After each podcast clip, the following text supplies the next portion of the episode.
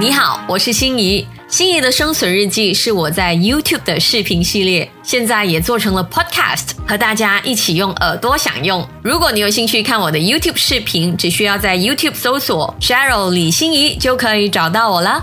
心仪的生存日记，嘘，耳朵版。大家好，我是心怡。你是不是有感觉自己活到了一个瓶颈，觉得自己没有办法再进步了呢？呃，特别是在工作啊，每一天的工作就像机器人一样，都在做着重复性的事。除了觉得自己的工作没有意义之外，甚至怀疑自己的发展空间。今天要讲的这本书就是《持续成长》，来自百万畅销书作家李尚龙。呃，这集内容呢，特别适合工作涉及重复性动作的朋友，因为重复性的工作性。质是相当容易被取代的，所以发现自己可以开拓的空间非常重要。而且我觉得，其实每一种工作哦，都必定有着某程度的重复性的。总不可能今天是会计，明天是设计师，对不对？就算你是一个 YouTuber，看起来相当精彩的工作，每天也不是拍片剪片，所以我们每天都在重复这。而今天要分享的这个内容，只是这本书的小部分的思维模式。如果大家有兴趣的话，记得可以到这个视频下方去买书。好，马上进入可以让你持续成长的思维模式。第一种思维，设计思维。而这里讲的不只是艺术或者是美感上的设计思维，更包括解决方法的设计 （solution design），就是你要设计新的方法来解决问题，让事情可以顺利进行。也许你的工作每一次都会遇上同样的 bug，你是觉得很麻烦的，可是你也没有用心去处理这些问题。这时候呢，你就可以创意性的设计出属于自己的方案。比如啊，我每个月呢，呃，因为要做报表的关系，所以呢，都必须要对照很多的账目。之前呢，我是觉得这件事很 big tech 的，可是我也没有去正视这个问题啊，我就很没有创意咯，在电脑开两个视窗，然后 click 来 click 去，互相切换大小，哇，拉来拉去，非常的麻烦。直到有一天，我真的顶不顺了，我就想说，嗯，为什么我不直接用一个 iPad 跟我的这个 desktop 直接两个 screen 固定着对照就好啦？这个决定呢，让我的工作变得快很多。重点是，我也从此变得不讨厌这件事了。给大家另外一个例子，比如我们知道手短的人是很难过透的，就是我们要递那个 Dutch and Go 很辛苦，所以呢，就不知道哪位家伙发明了这个 Dutch and Go Stick，就是那个苍蝇拍，就让手短的人，我觉得不只是手短啊，就是很多时候我们如果硬硬去。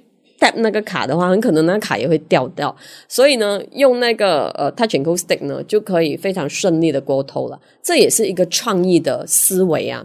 那要怎样练习设计思维呢？唯一的方法就是多观察生活，多想想怎么样可以让自己的生活更方便。我觉得，甚至大家要观察自己烦躁的时候，因为烦躁的时候就证明有重复性问题的出现。有重复性问题，就提醒自己，哎，除了发脾气，你可以用创意的方法去解决。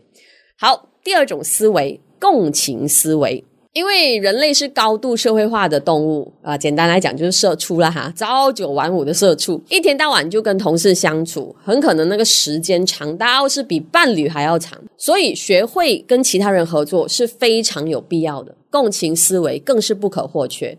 共情思维其实很简单嘛，就是站在别人的立场思考。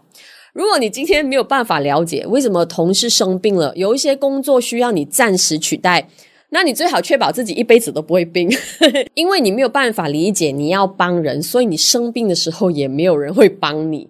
如果你是位前辈，无法理解职场新人需要的就是多一点的时间去辅助，那你就会变成那种很讨人厌的老屁股。因为新人总有一天会变厉害的，他们一定会上来，那到时候呢，他们就不跟你玩了。你做销售的。客户跟你讨价还价，你一定会觉得烦的。可是如果你可以共情客户的情况的话，你就有动力去想办法谈判。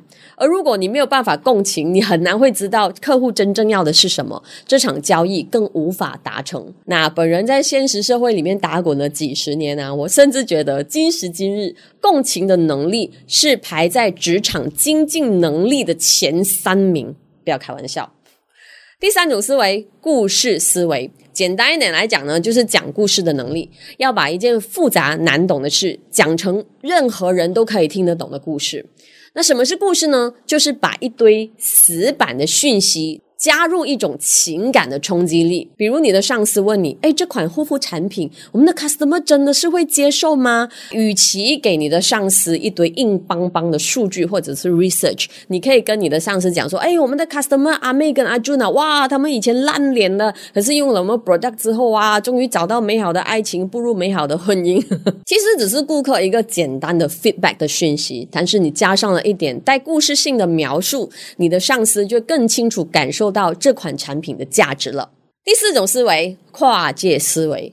跨界思维就是把你知道的知识、去过的地方、累积的人脉做一个资源整合，用不同的视角来运用知识。打个比方，上司要你 plan 一个 event 的节目筹划，你会想起你的中学舞蹈老师最近在办一个舞团啊，或者是叮，最近看新闻发现马来西亚某位魔术师得到什么什么世界纪录，或许可以邀请他来表演。还有你最近去的某次朋友结婚，你发现那个婚礼歌手哎唱的挺不错，现场还拿了手机号可以立马联系。那这个就是很典型的把你的资源人脉所见所闻整合的例子。呃，我觉得跨界思维更像是你的感官随时在打开，去吸收可以把你的工作做得更好的资讯。因为我发现现在很多朋友工作哦，就是埋头工作而已，感官是没有打开的。有时候工作方法其实不需要这么重复性的，是我们不自觉的选择了重复。第五种思维，娱乐思维。除了求知欲之外，人类还有另一个天性叫做玩乐。而娱乐思维的意思就是可以让你觉得好玩的这个能力啊！你不要小看这种能力啊！你看，如果我不是说书的时候偶尔搞搞笑，你也看不下去，对不对？不过如果要看我真正的搞笑，还是来看我的抖抖秀啦。嗯，大家可以试试看，try your luck，看还有没有票在这个视频下方。曾经呢，我就遇过一位卖保险的朋友，你知道他是怎么样卖保险的吗？其实他就是让他的顾客来玩一个 board game，通过这个 board game 来让对方理解自己要买的这个储蓄保险。玩完了，对方不一定会当场跟你买保险的，可是至少就会记得这位保险从业员。之后呢，还是会找他咨询关于保险的问题。那这样呢，就可以提高对方向他买保险的可能性了。不过我知道玩乐很多时候在工作上是不允许的，怎样玩，对不对？所以我们要怎样练习娱乐思维呢？我觉得先至少不要让自己在工作的时候愁眉苦脸，练习一下微笑也不错。哎，这点很重要啊，因为心理学家说，人类哦其实是可以用微笑来制造开心的感觉。你以为是你开心的时候笑，很多时候是笑让你开心的。第六种思维，意义思维。那现代人在一家公司工作的要求很直接，求职的人就有两种嘛，一就给我钱，要么就给我意义，对不对？可是很多人说，喂，工作不谈钱，难道讲梦想咩？我的梦想就是不要工作啊。讲是这样讲啦，其实钱跟意义哦，应该是对等的。比如学校教师这个行业，我们就很少看到人为了钱去做老师的吗？很多都是带着使命感进入这个行业的啊。这里讲的不是外面那些咕噜啊，真的是学校教书的灵魂工程师老师啊。那什么是工作的意义？就是你做的这件事是不是伟大美好？真挚善良，可是作者就认为，过去人类社会的发展需要的是理性思维的能力，要务实，要基层的劳力。不过，未来社会很可能已经不需要基层，更需要的是感性技能较多的思维模式。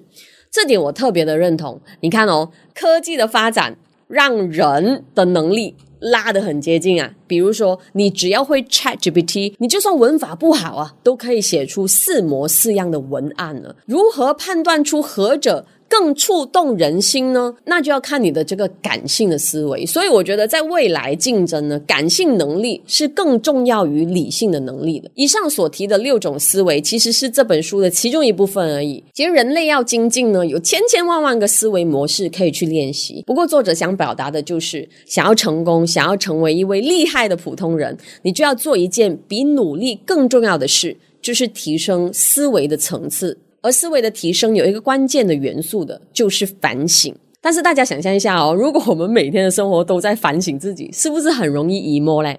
于是就来到这本书最后探讨的一个部分——生命的意义。相信有些朋友听完前面的内容会觉得说，哇，这本书好鸡汤哦。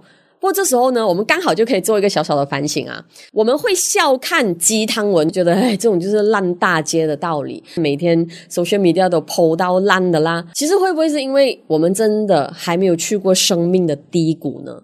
啊，我们认为是鸡汤的东西，会不会对别人来说真的是良药呢？我们都知道，成长、改变都需要付出很多的努力。很多时候并不是一件舒服的事啊，所以如果我们在承受这个不舒服的时候，又找不到努力的意义在哪里，真的很容易会瞬间的崩溃的。所以最后作者还提到，想要恢复人的内在力量，可以让自己继续努力工作、学习或成长，就必须要看到未来的某个目标。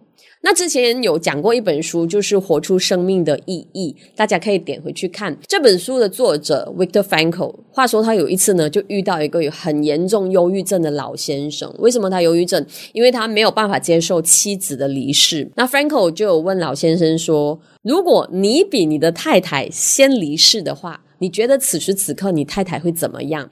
那老先生就说：“啊。”如果我先死，我老婆怎么可能受得了啊？会很痛苦吧 f r a n k 就马上说：“对啊，你现在很痛苦的意义，就是因为你在替他受苦啊。”那老先生呢，听到这里就立马释怀了，因为他的痛苦有了意义，就是让太太免去丧夫之痛，找到自己的目标，知道自己为什么要提升思维，不断的成长。那你就会发现，你现在的努力给你带来的不舒服或者是痛苦，都是有意义的。那这本书其实有很多的思维模式，真的没有办法在短时间里面讲完。今天在会员区想要跟大家分享，也是一个很有用的思维模式，希望大家真的要加入会员区去看。